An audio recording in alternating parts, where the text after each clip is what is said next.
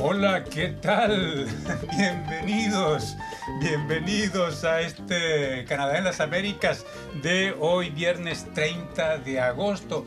Es un gran placer estar con todos ustedes acá en este momento. Un cordial saludo a los que están en la pantalla, detrás eh, de las cámaras y detrás de los micrófonos. Eh, nos encontramos aquí en el estudio 26, como le gusta que yo lo diga a nuestro amigo Leonardo. Sí, sí, sí. En el estudio 26 de Radio Canadá. No, me reía porque me parece que esta mañana desayunó Pablo, desayunó eh, Cordero. Sí. Porque dijo, hola, ¿qué tal? Era que estaba distraído haciendo otra cosa. y me agarraron, me agarraron distraído. Como bueno, hoy en compañía de Paloma Martínez ¿Qué y? Leonardo Jimeno. Bienvenida, bienvenido. bienvenido. Gracias, Pablo. Bienvenido tú que vuelves de vacaciones. Ay, sí, ¿Ves? Yo me doy cuenta que no estás. que Ah, haya traído fotos de las vacaciones. Tengo un millón de fotos de las vacaciones, pero no las pasamos Hoy hoy. No. Hoy no tenemos perfecto. tiempo, desafortunadamente, pero habrá tiempo porque bien, tenemos todavía por delante tres semanas más de Castor. No, ya no hay que decir más el Castor. De Canadá en las Américas Café. Café castoriano. eh, ¿Por qué y nada con más tres semanas? Porque está él al frente de la Ah, yo dije nada más No, que o pensé sea, que no. Porque después mis fotos se no, se las no se las muestro. Todo Ah, bueno. Bueno, como se habrán podido dar cuenta, tenemos invitados hoy en el estudio. Se trata de eh, Rodrigo Velasco, artista plástico, y de Marisa Rosales Argonza. Ellos están aquí porque, bueno, primero que todo, bienvenida y bienvenidos. Muchas Bienvenido gracias. al auditorio. Bueno, y ellos están aquí porque hay una exposición colectiva que se presenta eh, a partir del 5 de septiembre próximo y bueno, pues ellos justamente nos van a hablar de esa, de esa exposición. Más tarde eh, entraremos en, eh, en el tema con ellos. Yo tengo unas efemérides. Tú tienes efemérides. Sí, que Sí. porque Paloma hace dos semanas me dijo, hace mucho que no hace la efeméride. Depende de cuál vas a decir. Entonces no, a voy a decir las efemérides. No, no, voy a decir las, las, las, las que corresponden. No Bueno. Las no Bueno, entonces, eh, No las para menores de dentro de lo 16. insólito acá en este programa, antes de entrar en materia, tenemos las efemérides de nuestro querido Leonardo Jiménez. Que en realidad no son tan insólitas, pero me gustaría contarlas. Bueno, una de ellas el primero de septiembre, o sea, mañana, que bueno, este programa va a estar mañana y el, el domingo y el lunes en, en, eh, en el sitio de internet. eh, se cumplen 80 años de que los alemanes eh, tiraran la primera bomba con la que comenzó la Ay. guerra Primera- mundial, la, segunda, la primera, guerra, la la primera guerra mundial, sí. y recordada, bueno, en este caso fue eh, en Polonia, en una pequeña ciudad de Polonia, donde, eh, bueno, esa ciudad pasó a llamarse la pequeña Guernica, porque la- el, el desastre que hicieron eh, con ese bombardeo los alemanes fue más o menos lo que cuenta el cuadro Guernica de Picasso. Entonces se le llama Que yo eh, vi la en el primera. Museo del Prado en Madrid ahora cuando estuve. Ah, A mí me pasó una cosa terrible con el Guernica de Picasso porque yo fui a, estuve una vez eh, allá lejos de hace tiempo en, en París, fui al Louvre y cuando fui a ver a la Mona Lisa me esperaba un cuadro extraordinariamente gigante, excepcional, Algo y raro. un cuadrito de morondanga de este tamaño uno tiene que acercarse mucho para Cuando verla. puedes, porque hay sí. mucha Pero- gente. Y hay Sí, sí. muchísima gente, es y ahora ya hay un cordón de seguridad, Exacto, y casi los- guardias los- armados. Y y toda la, la cuestión de los paneles para el reflejo, para el flash. Y para, fue una complicación. Y cuando fui al Reina Sofía a ver el Guernica de Picasso, yo había visto pequeñitas eh, Reproducciones, reproducciones. Cuando entré, el Guernica de Picasso Ese es sí. imponente. Sí, sí, es una pared entera Ese que sí. había recién llegado de una muestra de un eh, eh, del MoMA y habían decidido no moverlo más porque en el viaje había recibido algún tipo de digamos movimientos raros y se había resquebrajado entonces lo iban a restaurar y no moverlo más del, del Prado. Moma movimiento. Mo, mo, mo, mo, mo.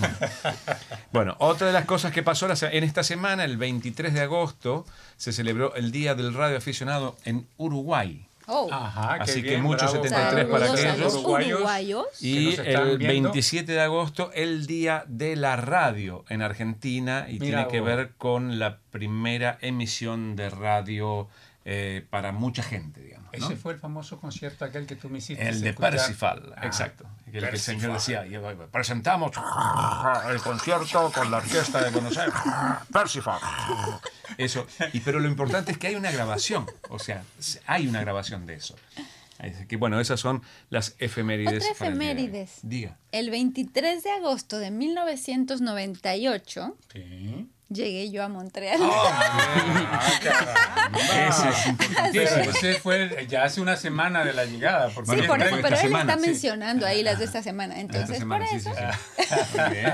21 años Qué acá. bien. Uf. Pero además de eso, tú tienes algo insólito que contarnos, Paloma, y es de un Osito. señor en Columbia Británica que se llevó un susto y para salir de ese susto hizo algo que no debía que hacer. algo que no debía pasar para nada y que nadie debemos hacer eso, alimentó a un animal salvaje. En este caso, un oso. Porque este señor estaba paseando por ahí y encontró un oso en su camino. Ujú. Un oso. Bueno, y cualquiera que vea un oso en su camino paseando por ahí se, se asusta. No un señor disfrazado de oso, no, no, no, un, un, eh, un verdadero, oso. Y no un oso perezoso. No, para nada. Bueno, no sé, porque era muy parecido simpático el oso al final. Porque, Bueno, y eso es lo que raro. hizo, después de lo que hizo, Hasta que estaba te muy comen el brazo son simpáticos. Hasta ese momento, eh, en el que se cae, hasta aquí va todo bien. Es lo mismo. ¿Sabe? Mira, ahí está la foto. Ve, ¿A poco no se ve tierno? De hecho, el señor mismo le tomó la foto al osito. Ajá, pero ahí está ejecutando el acto. El acto cual no es hemos hablado el acto es darle de comer a ese oso en la boquita, como están ustedes viendo, y esa bolita de masita que está ahí es muy tradicionalmente canadiense. Son unas bolitas de masita que venden en una de las eh, de los restaurantes de comida rápida y de café más importantes del país, el que es típicamente canadiense. Tim Horton. Tim Hortons y eh, venden eso para los niños, a los niños les Y encanta para eso. los adultos, a mí también me A mí gusta también nos mucho. Cuando gusta. estoy de vacaciones, de viaje por ahí, siempre paro a Tim Horton para Una cajita de una 50. cajita de, de Tim Bits. 50, dijo. Bueno, yo nunca he comprado una cajita de No, pero cuando vamos siete en el auto, Sí, es una verdad. cajita de 50. Bueno, pues este señor salió del paso y se, se salvó del oso dándole bolitas de eh, masita muy azucaradas. Tim Bits, que le al- llaman acá. Timbits al, Al oso. al oso. Entonces, bueno, Con o sea, el lo peor de todo no es que le diera eso, sino que es muy peligroso. Él estaba en peligro porque nunca hay que alimentar a los animales silvestres, ninguno. Pero además le salió caro el chiste. ¿Y cuánto fue la Porque multa? los Timbits son muy baratos. Exacto. Pero el- la multa por haber hecho fueron dos mil dólares. Dos mil ah, si hubiera podido está comprar a. Tim Horton completo con dos mil dólares. Dos mil dólares de Timbits. Eh, Sí, un, un mucho. Accionario ahí, eh, accionista de, de, de Tim Horton. Bueno, pero entonces, eh, por eso. Entonces los dos mil dólares le salieron caritos, pero entonces no hay que hacerlo. Independientemente del animal, independientemente de lo que le quiera uno dar de comer, no hay que darle de Al comer menos a que los esté animales. furioso el animal y que reclame el Timbit. Entonces No, tú lo le que pasa es que ese es el problema. Después bajan a pedir comida, como están acostumbrados a que uno les dé comida, entonces bajan a pedir. Y cuando bajan a pedir se ponen agresivos. Y las Eso pasa- ardillas tienen rabia, carga, son portadoras de rabia. Y entonces, por sí, eso. no, no, hay que tener cuidado. Yo me acuerdo de lo que nos había dicho el, eh, alguna vez en Costa Rica. eh, Costa Rica. fue- no, fueron Costa Rica. Fuimos atacados por eh, macaquitos. Ah. Y estos monos, ¿eh? no, no, no, pero venía, venían dos o tres y nos vieron y, ay, qué lindo los macacos, nosotros fotos, fotos, fotos, los macacos, los macacos, los macacos, y hicieron así, tuc, nos sacaron una bolsa donde traíamos las toallas y se fueron. Porque reconocen que dentro de la bolsa, hay- de la bolsa hay alimento. Y nos decía uno de los cuidadores que eso es porque durante muchísimo tiempo la gente les debe comer. Entonces ellos asocian en esa bolsa hay comida y roban cualquier cosa para sacar comida porque es más fácil venir a robarle a un turista desprevenido que ir a buscar una banana, por ejemplo. Y lo pasa eh, con este tipo de, de casos es que es muy probable que estos animales se acostumbren, si uno les da a repetición, se acostumbren a venir a, bus- a buscar comida entre los humanos y cuando no haya se pongan Se agresivos. ponen furiosos. Exacto. Bueno, entonces es algo que no hay que hacer. No. Pero de todas maneras, el- la posibilidad de que nosotros nos encontremos un oso por ahí ambulante en Montreal es muy poca. Eh, en, en Montreal sí, pero no muy lejos de Montreal pueden encontrar. Ajá. Bueno, yo les quiero hablar muy rápidamente de una de algo insólito también ¿Sí? y que sucedió en Edmonton.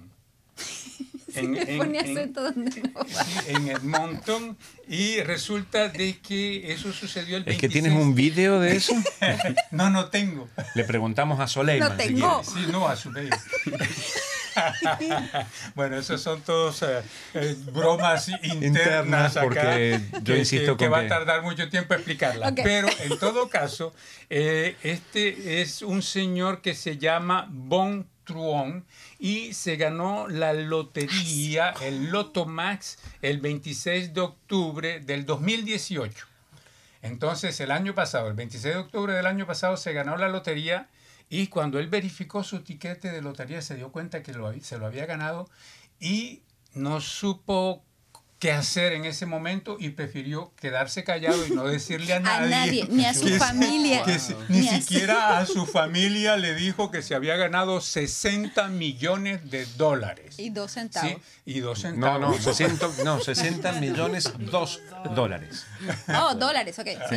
Y Así- ahora tiene, tiene, tiene una, una explicación eso, porque en realidad el ticket tenía un ganador, el ganador de los 60 millones y tenía El una extra. jugada gratis del extra, 2 ¿Y dólares. también la ganó él? Claro, Sí, venía en el mismo billete.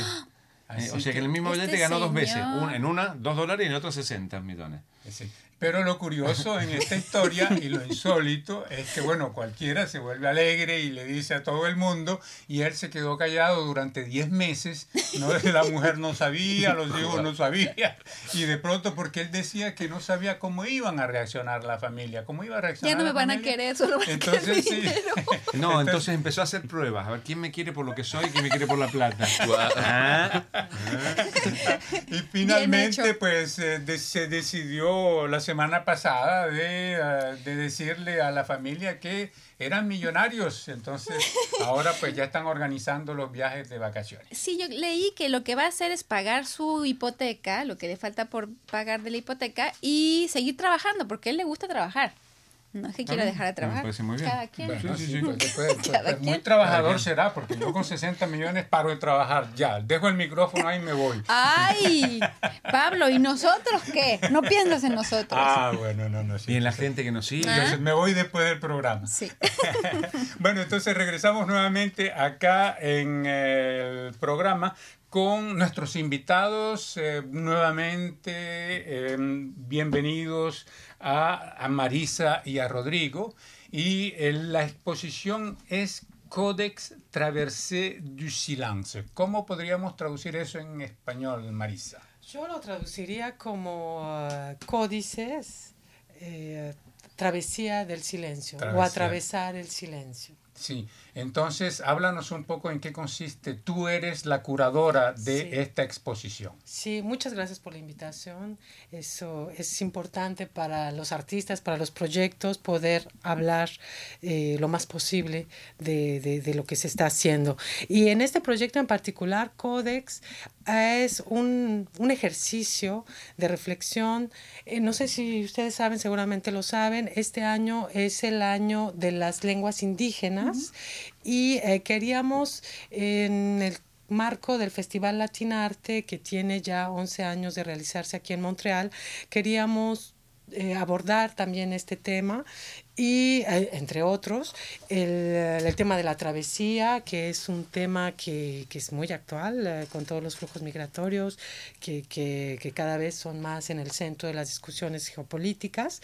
Eh, queríamos hablar en este proyecto de cómo hay códigos y referencias culturales que permanecen a través del tiempo y que caminan con nosotros, que atraviesan el tiempo, el silencio, en el sentido de que algunas voces no fueron suficientemente escu- escuchadas, hay presencias que han sido eh, más bien restringidas, sobre todo si hablamos del mundo indígena. En este caso son artistas, tres artistas de origen mexicano que trabajan con referencias e imaginarios de los códices o de las culturas mesoamericanas. Por supuesto, con una visión actual, con toda esta noción de travesía del silencio, de, la, de, de- de estas culturas, que no han sido visibilizadas necesariamente, pero también con la travesía del espacio, del tiempo, de la permanencia de estas voces.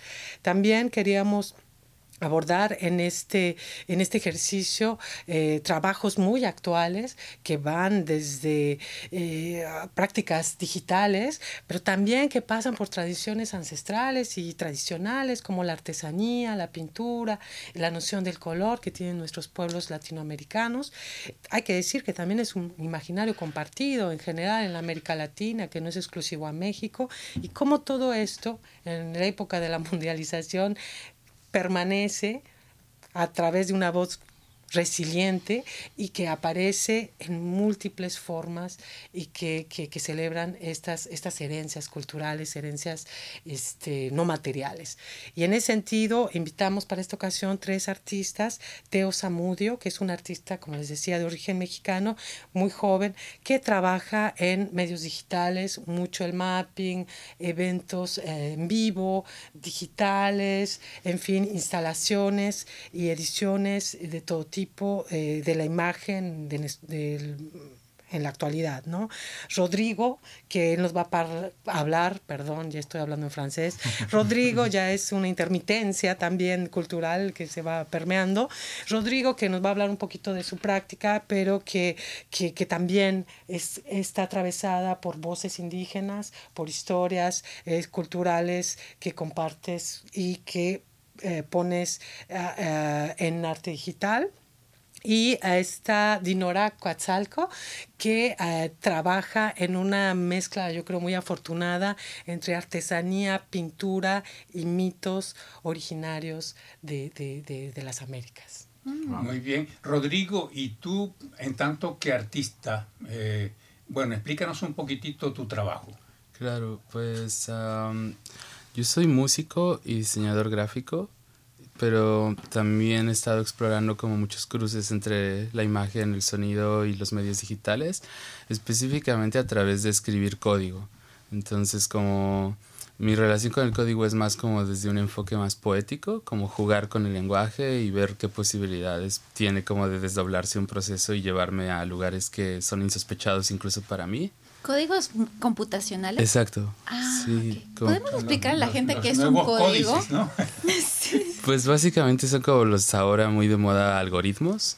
Entonces, uh, en sí son como series de pasos que la computadora puede entender, ¿no? Y como para crear una, no sé, por ejemplo, un pastel, ¿no? Hay como una receta en la que tú tienes como que ir creando ciertas o siguiendo ciertas instrucciones y tienes como ciertos elementos. Entonces es un poco como un lenguaje que le dice a la computadora como aquí están todos estos elementos y ahora quiero que primero hagas esto y luego lo otro.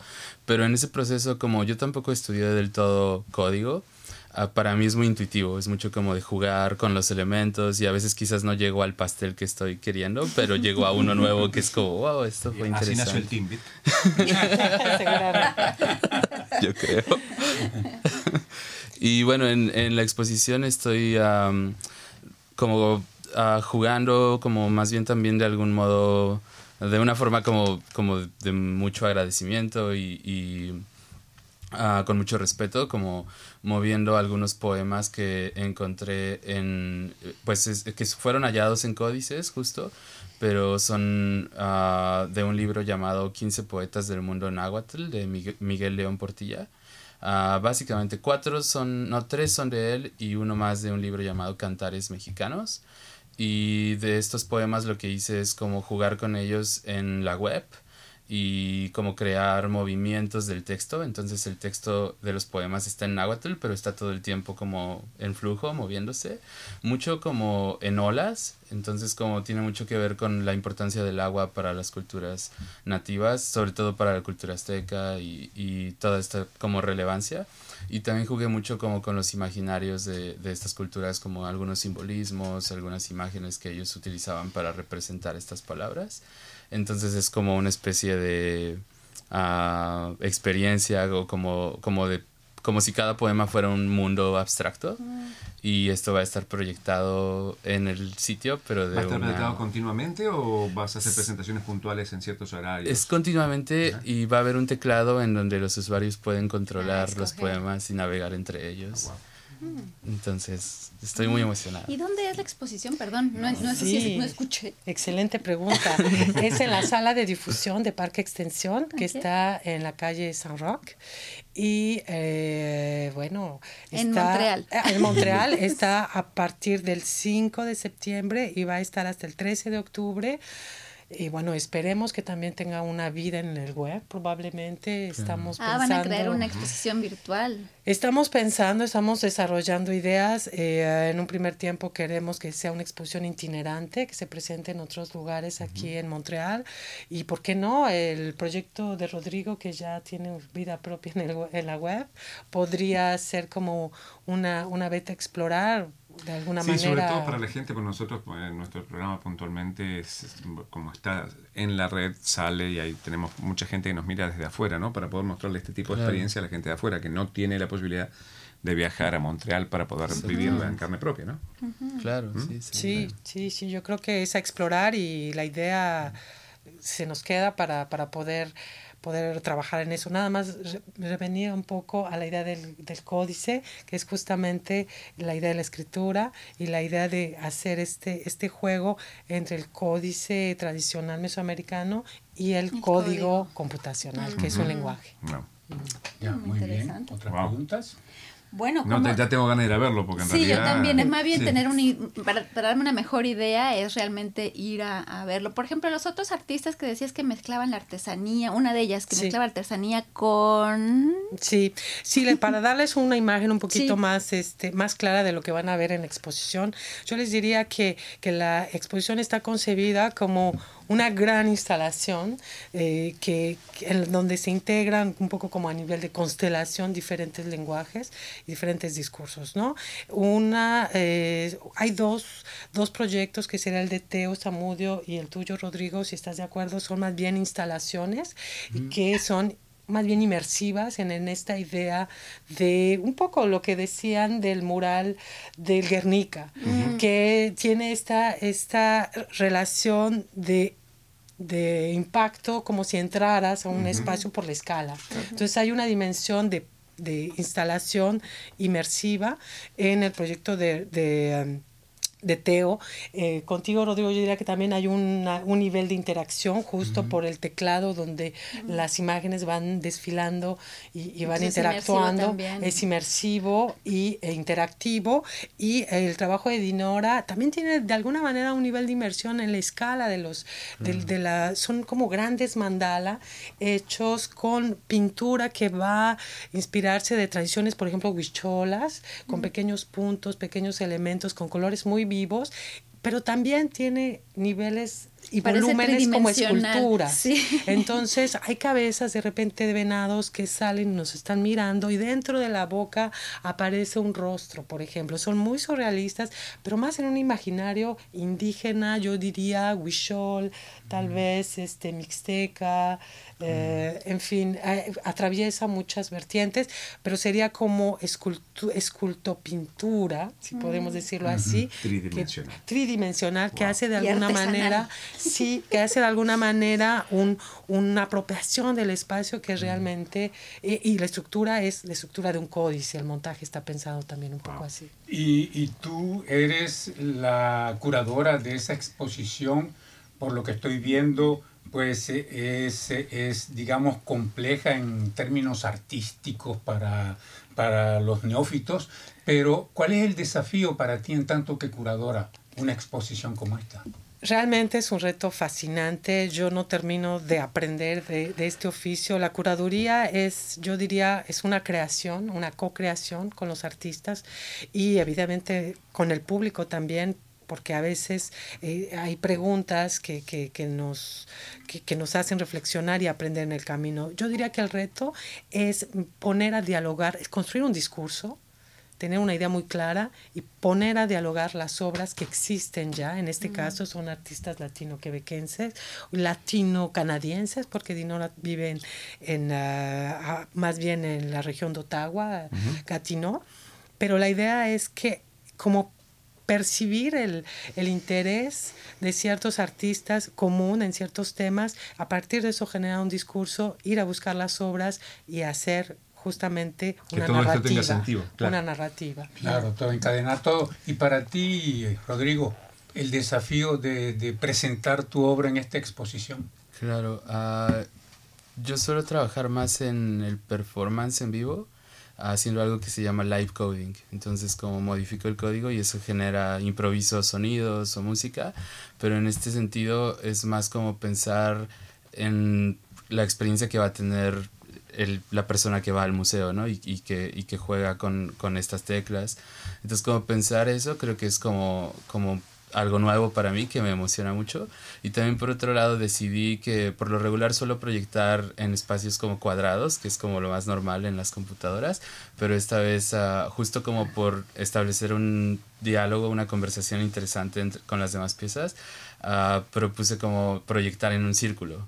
Entonces es la primera vez que hice algo así y por suerte un amigo también me está ayudando y hemos como ya logrado mapear el círculo. Entonces eso fue como también ah, pues un reto, pero creo que la experiencia más linda es como la parte de, de como de la retroalimentación que hay entre las obras, como los diálogos que se pueden crear entre ellas y, y quizás hasta como de alguna manera me ayuda como a ver con una mirada distinta o desde otra perspectiva lo que hice, ¿no? Y, y como eso creo que puede empujar a otros lugares la misma obra y eso es... Muy bien. Entonces, pues para los que nos están escuchando aquí en Montreal, eh, la exposición comienza el jueves 5 de septiembre hasta el 13 de octubre en la sala de difusión de Parque Estación eh, 421 calle Saint Rock. Leonardo, ¿hay alguna reacción de Sí, nuestros tenemos oyentes? saludos. eh, Ismael Zamora, saludos desde México. Javier González Nungaray, dice Paloma Leonardo Pablo Gómez Barrios. Y los invitados, saludos y un abrazo desde Guadalajara. Me parece muy interesante el programa, felicidades. Y Luis Alfredo Marín dice que bueno volver a verlos. Dios les continúe bendiciendo y guardando hoy siempre. Les saludo desde Saint-Hyacinthe en Quebec. Ah, él puede bueno, venir a la entonces que venga, que venga la Él puede venir a la exposición. exposición, ¿eh? Estás invitado. Bueno, pues muy bien. Muchas gracias por haberse desplazado. No se vayan, no los estoy ya poniendo en la, nos en la puerta. Pero muchísimas gracias por haberse desplazado. Pues y mucho éxito. Nos veremos el 5 allá en eh, la- el día de la inauguración de, de la exposición. Y bueno, pues y mucho éxito. Muchas Muchas gracias. Y continuamos entonces acá. Antes de entrar de lleno al, eh, en el programa, mi querido Leonardo. Dígame. Ya estamos Eh, de lleno en el programa. Ya sé, sí. Eh, En la otra parte del Hace media programa. hora. En, en la La otra parte del programa. Ok. ¿sí? En la que eh, vamos a hablar de. ¿Hay novedades con nuestra aplicación? Eh, no, la novedad es que la tienen que seguir bajando. Esa es la novedad. no, porque eh, la, la aplicación en realidad es eh, básicamente una puerta de entrada mucho más rápida a la navegación de nuestro sitio. Y esa es la invitación que le hacemos a toda la gente que se acerque, que vaya a nuestro sitio de internet. Arriba a la derecha está la publicidad. ustedes hacen clic en el banner, el pequeño banner que hay ahí y entran en la página donde tienen las dos posibilidades, bajar tanto la aplicación para Android como para, eh, para mm, Apple. Eh, la historia es, esta aplicación les da la posibilidad de tener el contenido en la, al- en la ¿Qué mano ventaja me da rápidamente tener esa aplicación a mí poder mi bajar, poder guardar, poder eh, eh, eh, reservar cosas para leer después. Si yo, bueno, mi problema de presbicia lo quiero poner más grande, tengo la posibilidad de agrandar las letras. No agrandar Puedo- tu problema, pero el no, no, el texto que problema estás mío está grande. Eh, y después, por ejemplo, otra de las cosas, pueden ver este programa, este programa en directo, en vivo, en directo, a partir de la aplicación. Así que eh, los invito a que vayan a nuestro sitio rcinet.ca y hagan clic en el banner donde dice aplicación de RCI y pueden bajarla en cualquiera de las lenguas.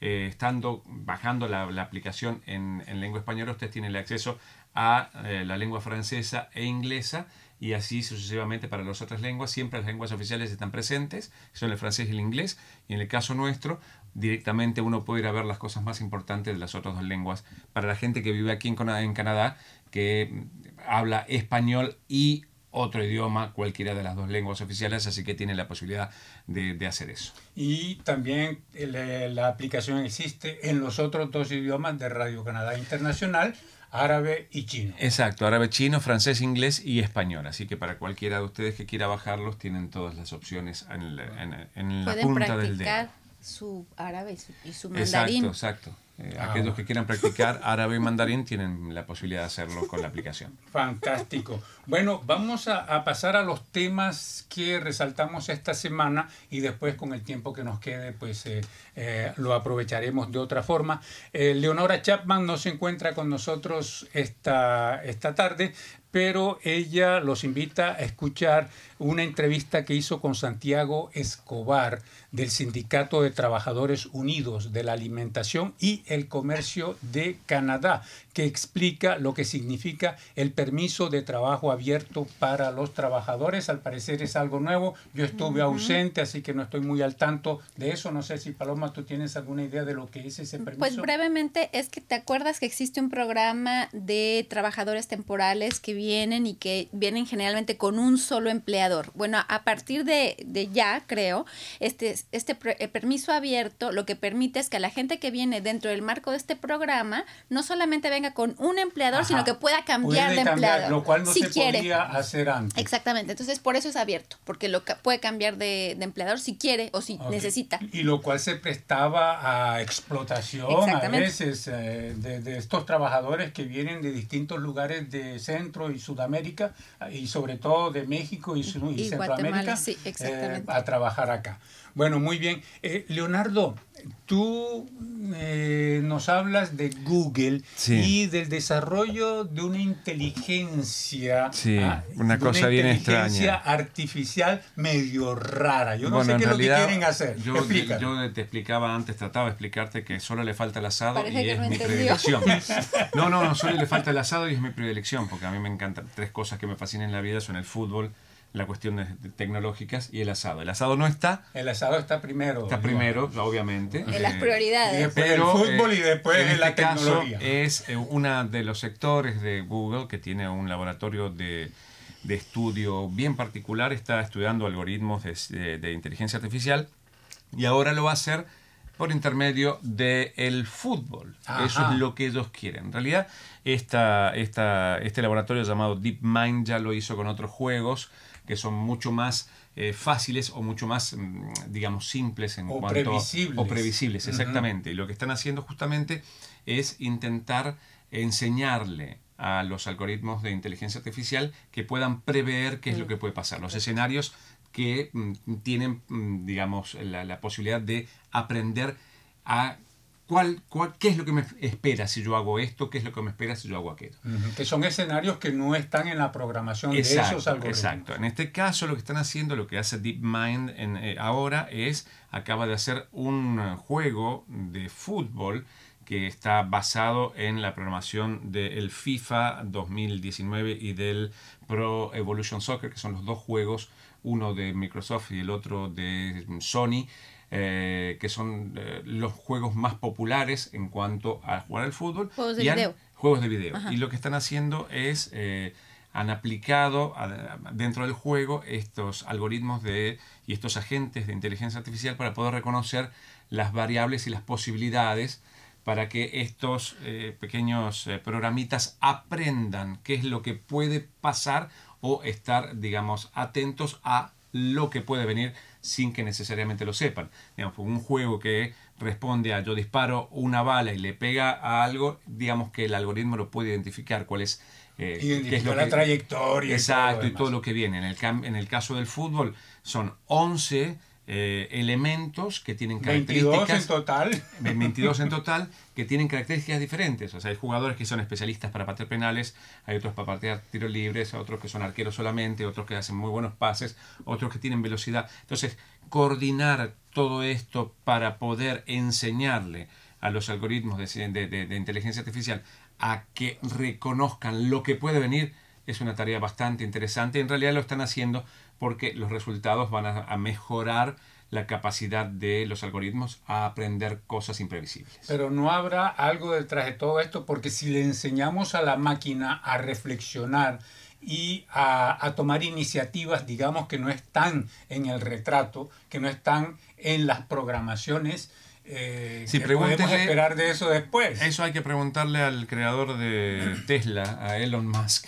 que dice que ¿Él es el que está detrás de todo eso? No, él es el que está en contra de, todo esto. el que dice que la inteligencia artificial es un peligro extraordinario para la raza humana. Es claro. una, es una claro. discusión filosófica muy compleja. Sí, sí, sí, sí, que sobrepasa mi entendimiento, por Sí. ejemplo, ¿no? Pero bueno, Sí, porque a partir del momento en que la máquina Ya. comienza a reflexionar y a tomar No, decisiones no, bueno, que ya pasó. normalmente mm, Ya pasó, no me acuerdo Son en qué contexto y qué empresa había empezado a hacer eh, análisis con, con el tema de la inteligencia artificial y había creado dos códigos con dos computadoras diferentes se comunicaban entre ellas. ¿Está bien? Inteligencia artificial que había aprendido, la habían programado y esta también. En un momento dado empezaron a conectarse en un, en un lenguaje Que que, el nadie humano entendía no que ellos. entendía. Apagaron las computadoras. Sí, no, porque cuando empiezan a hacer algo que uno no entiende, ya está fuera del ya control. está fuera de eso. Así que apagaron la computadora, se deshicieron de ese sí, proyecto. sí, bueno, absolutamente. mira, no recuerdo pensar- quién, pero. Me hace pensar a, a Odisea del Espacio, Claro, ¿no? Claro. exacto. Cuando, cuando el tipo le da la orden y, le- y el otro dice, no, no. Yo tengo una, amiga que hizo un cuento, que había escrito un cuento eh, de ciencia ficción donde el GPS que tenía inteligencia artificial se enamoraba del conductor. Entonces, eh, cuando él pasaba a buscar a su Ah, novia. Sí. claro, y cuando pasaba a buscar a su novia los, los mandaba a lugares medios raros para que la novia tuviera miedo. Entonces, Y así ya no lo interesante. Bueno, entonces pues esas son todas las eh, sorpresas que nos puede reservar la nueva tecnología. Pero Paloma, contigo vamos a bajarnos de las nuevas Totalmente. tecnologías y vamos a ir acá a, a algo más concreto. Sí. Y es de una, el caso de esta multinacional quebequense en SNC Lavalin que fue demandada en Chile. Exactamente, recibió una demanda por parte de una compañía más pequeña chilena que la acusó de... Filial, filial de SNC o... No filial, de- en, en realidad era subcontratada por SNC Lavalin, que es una gran compañía canadiense que está en medio de todos los escándalos por el momento, en este momento incluso... En todo el mundo. En todo el mundo, pero incluso ahora el primer ministro canadiense ha tenido que defenderse por haber defendido a la compañía de alguna manera. Entonces, bueno, SNC Lavalin en, en Chile tiene inversiones con la compañía eh, principal de, de minería de cobre en Chile, que es Codelco, que es además una empresa minera pública de Chile. Entonces, SNC Lavalin tenía contratos con, con esta compañía que Codelco rompió y SNC Lavalin había subcontratado a compañías chilenas más pequeñas para construir la infraestructura para eh, los proyectos que tenían con, con Codelco. Todo eso para decir que SNC no le pagó a una empresa en particular y a otras, pero una de las que está implicada particularmente es Tecnosys que es una compañía chilena, y esa compañía llevó a SNC Lavalin A la corte. a la corte y el juzgado el 19 juzgado de Santiago decretó la liquidación forzosa de la empresa canadiense y con eso em, pues tiene que lo obliga de alguna manera a pagar sus deudas con las empresas pequeñas. Pero además de esta causa, que es una causa civil, hay una causa penal que también en la que también está involucrada SNC Lavalin en Chile por fraude, por alrededor de 7 mil millones de Un cambio. de, De, de pesos, de, de pesos, pesos. chilenos, que serían no sé cuánto en dólares No canadienses tra- o, no- dólares. Lo que sí sé es que le debe a Tecnosys, por ejemplo, 18.500 millones de pesos chilenos, que son 34 millones de dólares canadienses. platica, ¿no? Sí es plata y además hay muchos otros acreedores de SNC Lavalin en Chile. Entonces, bueno, hablamos con el abogado de esta compañía pequeña chilena que llevó a juicio a SNC Lavalin y que ganó por el momento la primera etapa.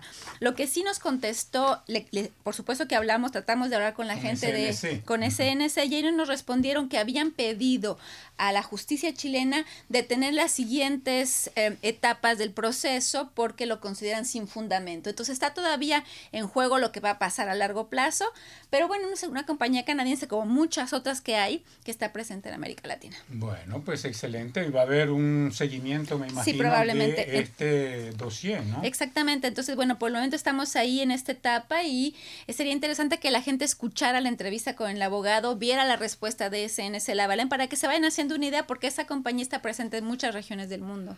Y esa entrevista la pueden escuchar en rcinet.ca eh, Y tú, bajen, bajen eh, la aplicación, bajen la aplicación. Claro, está también en la aplicación, sí. ¿Y tú, Pablo, qué nos presentas? sí, pero antes de que yo pase a lo que yo vengo, eh, eh, ¿hay alguna reacción Sí, de...? tenemos saludos. En este caso, eh, Ismael Zamora, ya lo habíamos dicho, desde México. Eh, Javier Martínez Arauz, saludos desde el Valle del eh, Yaqui. ¿En California? No sé, Valle del México? Yaqui, debe ser México. Dinos, Es do- dinos dónde México, queda sí. el Valle del Yaqui. Yo creo que en el norte de México. Porque nosotros decimos el Valle del Yaqui y Pablo le- probablemente le diga el Valle del Yaqui. Ahí ya tú ves, te estás adelantando y entonces no va a suceder así. Yo soy como la, la- las nuevas tecnologías y la Se lo inteligencia pedimos y no lo hace. artificial. Decide solo él. Yo decido. bueno, entonces, yo por mi parte los invito a escuchar una entrevista que hice justamente esta semana con un intelectual, un profesor en el Departamento de Estudios Literarios de la Universidad de Quebec en Montreal, Antonio Domínguez Leiva, no sé si lo conoces, eh, Antonio, que es especialista en cultura popular. Y estuvimos conversando justamente esta semana sobre la última película de Tarantino, Érase una vez en Hollywood. Entonces, él hace una lectura muy interesante y muy particular de esta película porque la sitúa en ese contexto. Todos ustedes son muchísimo más jóvenes que yo.